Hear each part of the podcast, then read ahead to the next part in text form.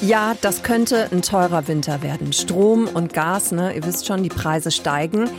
Aber vielleicht wird es für euch auch nicht ganz so schlimm, wenn ihr jetzt handelt, wenn ihr jetzt was tut. Und was das sein kann, das erfahrt ihr jetzt. Deutschlandfunk Nova.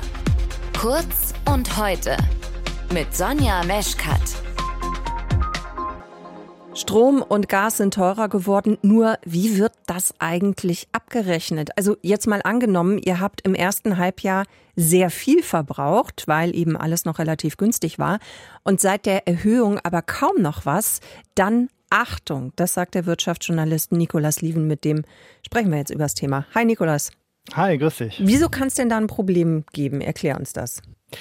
Naja, du hast gerade selber gesagt, uns flattern irgendwie Preiserhöhungen ins Haus für Strom und für Gas und wir nehmen das irgendwie zur Kenntnis und sagen, können wir ja doch nicht ändern. Das Problem ist, wenn wir nichts machen, woher soll der Versorger, woher soll der Netzbetreiber denn wissen, wie viel Strom oder Gas wir dann bis zur Erhöhung verbraucht haben? Also welcher Teil war günstig und welcher mhm. Teil ist teuer?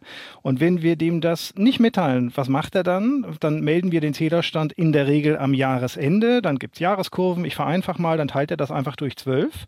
Und das heißt, auf dem Papier haben wir genau genauso viel teuren Strom verbraucht wie billigen Strom verbraucht, obwohl wir es eigentlich gar nicht haben, weil viele haben ja, du hast gerade selber gesagt, im zweiten Halbjahr möglicherweise gespart, weil es teurer geworden ist oder auch, weil wir ja aufgefordert wurden, Energie zu sparen.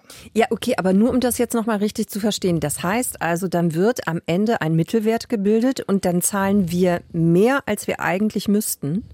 In der Tat, genau so ist es. Also bleiben wir mal beim Strom. Wir würden sagen, wir brauchen Strom auch für die Heizung und du bekommst die Erhöhung jetzt Mitte des Jahres. Stell dir vor, du hast im ersten Halbjahr ganz viel verbraucht, weil du sagst, da war der Strom noch günstig. Mhm. Im zweiten Halbjahr hast du ganz wenig verbraucht, weil es einfach teuer war. Du hast weniger heiß geduscht und weniger geheizt. Der Kühlschrank, der zweite war vom Netz und so weiter. Sagen wir im ersten Halbjahr 4.500 Kilowattstunden, im zweiten Halbjahr 1.500 Kilowattstunden.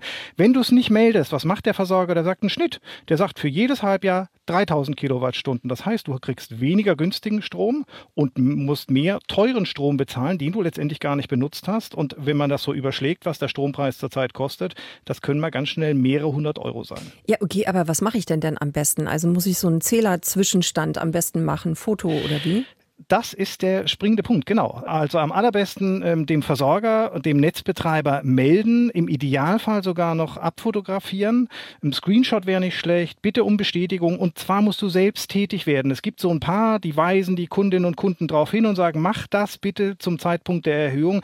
Die meisten weisen nicht darauf hin. Also man muss wirklich selbst tätig werden, ganz wichtig noch, du kriegst dann keine Abrechnung. Ne? Also wer jetzt denkt, er kriegt eine Rechnung nach Haus, so ist es nicht. Aber der Stand wird registriert und genau darauf kommt es an. Das heißt jetzt so eine, ich sage jetzt mal so eine Art ähm, Zwischenrechnung oder sowas kann ich mir vom Anbieter nicht ausstellen lassen. Gib es einfach nicht. Nee, gib es einfach nicht. Also machen die nicht. Hast du auch kein Recht drauf, äh, das irgendwie abzuverlangen. Aber was sie machen müssen, ist das natürlich registrieren. Und es gibt so ein paar ganz windige Gesellen am Markt, die sagen, ja klar, registrieren wir deinen Zählerstand, aber wir wollen Geld dafür sehen. Geht nicht. Absolutes No-Go. Da warten die Verbraucherzentralen nur drauf. Also solche Fälle melden. Ansonsten, wie gesagt, die müssen das registrieren, aber eine Abrechnung kriegst du nicht. Mhm. Was ist denn, wenn ich das alles bisher gar nicht gemacht habe?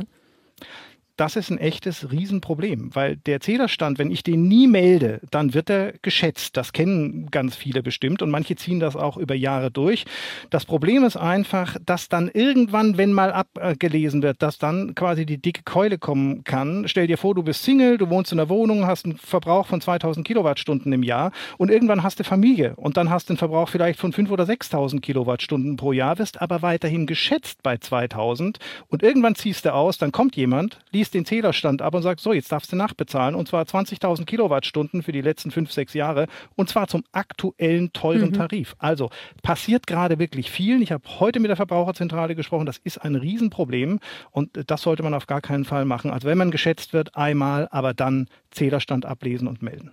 Nikolas, dann äh, bedanke ich mich wie immer für die ähm, Aufklärung und hoffe, dass alle, die jetzt zugehört haben, jetzt schon mal den Zählerstand ne, schön festhalten, Zwischenstand, Foto machen, Auf sich melden. Fall. Und dann, ja, kann man eigentlich nur hoffen, dass man ein bisschen Geld spart. Nikolas, herzlichen Dank an dich. So ist es. Ja, nichts zu danken. Tschüss. Deutschlandfunk Nova. Kurz und heute.